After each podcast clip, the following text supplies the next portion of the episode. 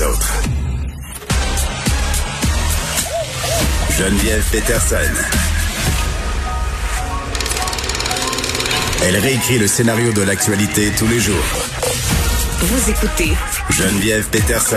Cube Radio parlait de cohésion sociale hier au point de presse, euh, l'ambiance qui se dégrade quand même euh, de plus en plus malheureusement, on le voit sur les médias sociaux, on le voit aussi dans la vraie vie. Là, je fais référence entre autres à ces manifestants hostiles qui ont tiré de la garnotte euh, à Justin Trudeau.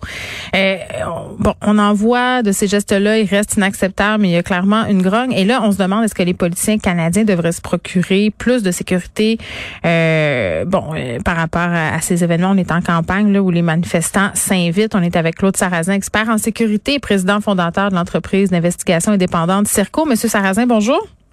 Oui, bonjour. Bon, j'imagine euh, qu'avec les mesures euh, sanitaires et le et le pass, euh, d'ailleurs, je l'ai utilisé pour la première fois hier mon pass. ça s'est très bien passé. Mais j'imagine qu'avec tout ça, les, les est-ce que votre c'est plus intense en ce moment votre travail, la demande avec, avec les agents de sécurité et tout, parce qu'on les voyait moins depuis quelques mois, ça s'était calmé, mais là on dirait qu'ils sont de retour dans les commerces. Oui, effectivement. Euh, c'est sûr qu'il y, a un besoin accru. On le voit, les, statistiques à tous les jours augmentent. Euh, il, y a une, il y a une recrudescence au point de vue des mesures qui sont mises en place. Un petit peu à contre-cœur, je vous dirais que tout le monde est un peu pris avec cette situation-là. Mm. Et je pense que c'est M. Legault qui le disait en, en point de presse. Euh, il va falloir qu'on s'habitue. Les choses ne retourneront pas nécessairement comme ils étaient avant. Ben, c'est comme un cercle vicieux. Euh, plus plus les choses ne redeviennent pas comme avant, plus l'ambiance sociale se détériore, plus on a besoin peut-être de sécurité parce que euh, les politiciens habituellement, au Québec, euh, on le sait là, c'est assez bon enfant. les politiciens circulent assez librement. Il y a de la sécurité, mais pas tant que ça. il y a des bains de foule. ils sont, sont dans le monde, là, nos politiciens. Là, est-ce que est-ce que c'est plus risqué, est-ce que c'est plus dangereux? Ben, ce que je vous dirais, c'est que globalement, nous, ce qu'on constate, euh, on a beaucoup de demandes d'enquête suite à des menaces, par exemple, à travers les médias sociaux, des gens qui ont des propos dérangeants, des gens qui, qui, qui envoient des insultes à des élus au point de vue municipal, au point de vue provincial. Mais c'est pas les policiers qui s'occupent de ça, parce que moi, quand je suis victime de menaces, j'appelle la police? Ça dépend toujours du contexte et de la nature, mais euh, je vous dirais que donc, ça, ça se produit. On, voit présentement une augmentation de ça. Il y a beaucoup de gens, j'imagine, qui sont à la maison. Il y a beaucoup de gens qui sont restreints dans leurs déplacements. Fait qu'est-ce qu'ils font? Ils se tournent vers les médias sociaux. Et là, ça agit comme un exutoire pour toutes les, angoisses ou les, les, les troubles que ces gens-là peuvent avoir.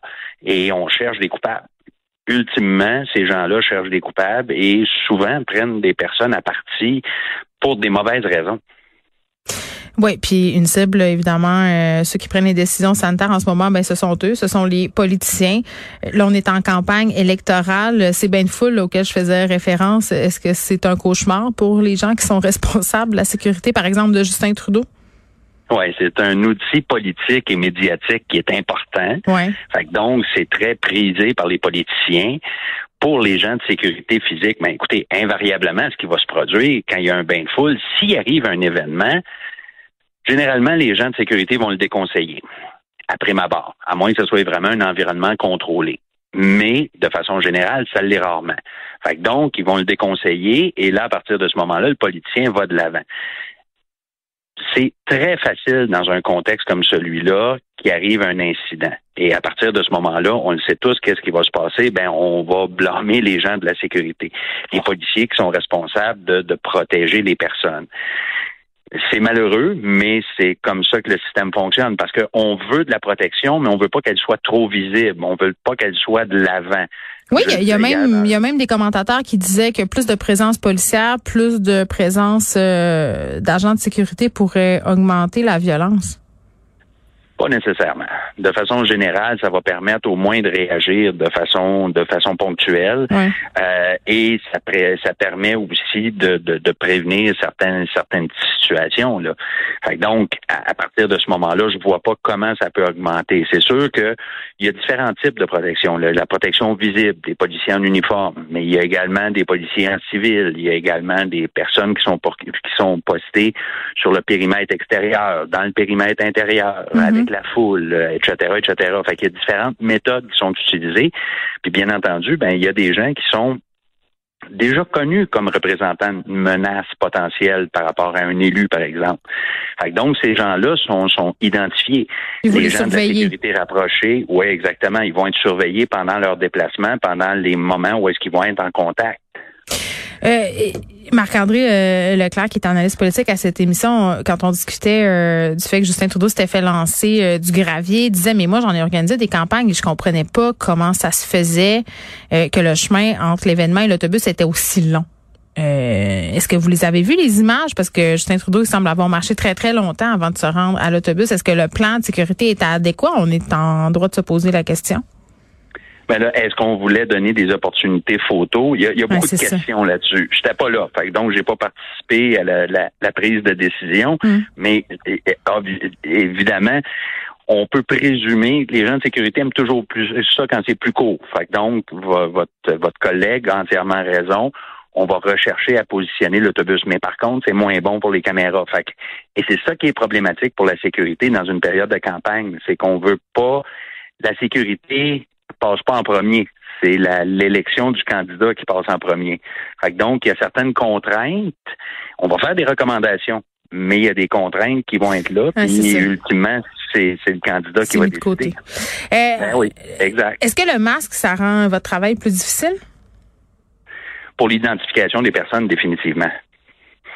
Hmm ça complexifie les choses. Donc, ça permet aux gens de, de, de pouvoir avoir une façon de, de, de, se camoufler plus facilement.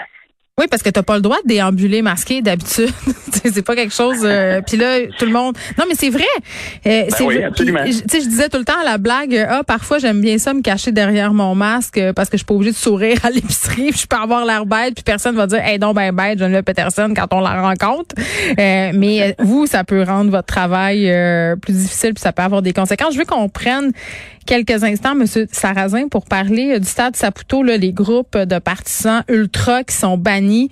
Euh, ça se voit en Europe, là. T'as pas le droit de boire euh, dans les stades de foot. Tu peux pas porter les couleurs euh, de ton équipe. comment on gère ça, des partisans trop intenses qui deviennent violents? Parce que là, je voyais dans l'article de TVA Nouvelle qui parlait de cette affaire-là qu'il y avait des gens qui se présentaient avec des éléments pyrotechniques, là. Oui, exactement. C'est assez commun. Il va y avoir différents produits qui vont être euh, qui vont être utilisés par ces gens-là, euh, notamment des, des grenades fumigènes. Euh, de, ça peut être ça peut aller au poivre de Cayenne. il y en a qui peuvent arriver avec des, des bâtons, des trucs comme ça. Fait donc oui, c'est assez c'est assez intense. Je crois que les gens du, du stade ont pris la bonne décision.